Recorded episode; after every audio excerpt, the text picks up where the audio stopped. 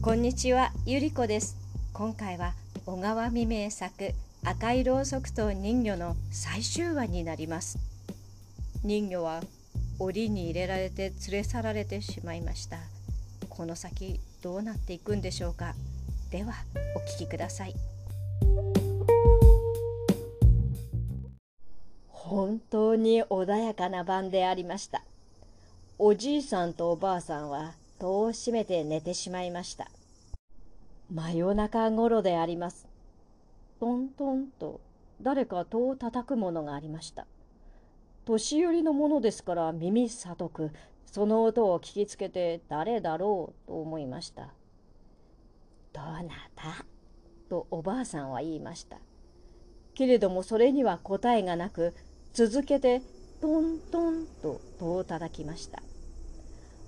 おばあさんは起きてきて戸を細めに開けて外を覗きました。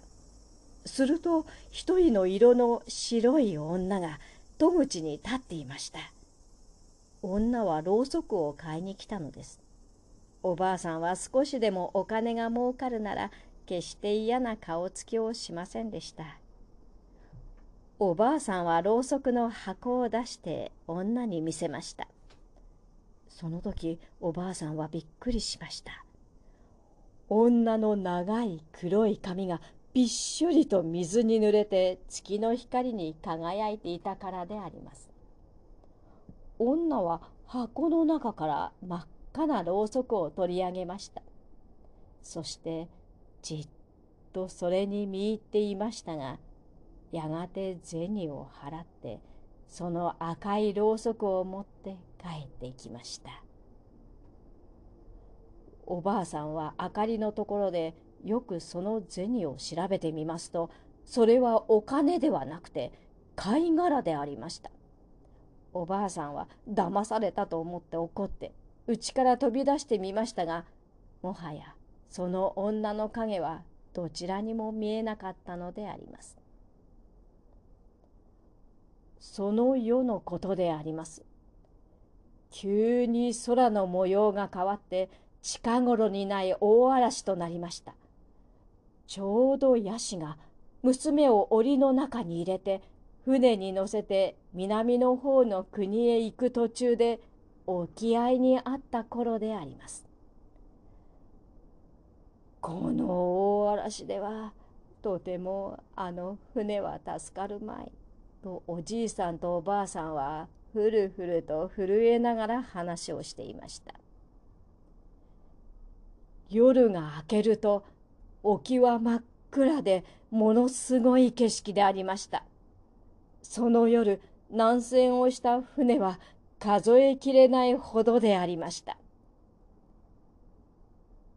不思議なことに赤いろうそくが山のお宮に灯った晩はどんなに天気が良くてもたちまち大嵐になりました。それから赤いろうそくは不吉ということになりました。ろうそく屋の年寄り夫婦は神様の罰が当たったのだと言ってそれぎりろうそく屋をやめてしまいました。しかしどこからともなく誰がお宮にあげるものか毎晩赤いろうそくが灯りました。昔はこのお宮に上がった絵の描いたろうそくの燃えさしを持ってさえいれば決して海の上では災難にかからなかったものが今度は赤いろうそくを見ただけでもそのものはきっと災難にあって海に溺れて死んだのであります。たちまちこの噂が世間に伝わるともはや誰も山の上のお宮に参詣するものがなくなりました。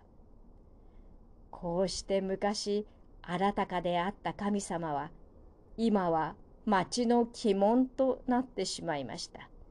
そしてこんなお宮がこの町になければいいのにと恨まぬものはなかったのであります。船乗りは沖からお宮のある山を眺めて恐れました。夜になると北の海の上は常しえにものすごうございました果てしもなくどっちを見回しても高い波がうねうねとうなっています。そして岩に砕けては白い泡が立ち上がっています。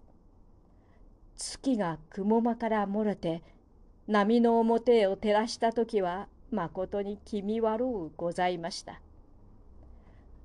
真っ暗な星も見えない雨の降る晩に波の上からろうそくの光が漂ってだんだん高く登って山の上のお宮を指してちらちらと動いてゆくのを見たものがあります。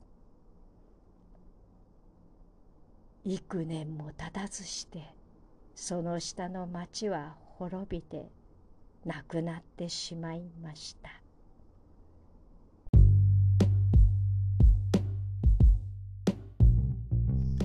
檻に入れられて船に乗せられた人魚助かったんでしょうか？お母さんが何とかしましたかね？ではこれで赤いろうそくと人魚を終わります。失礼します。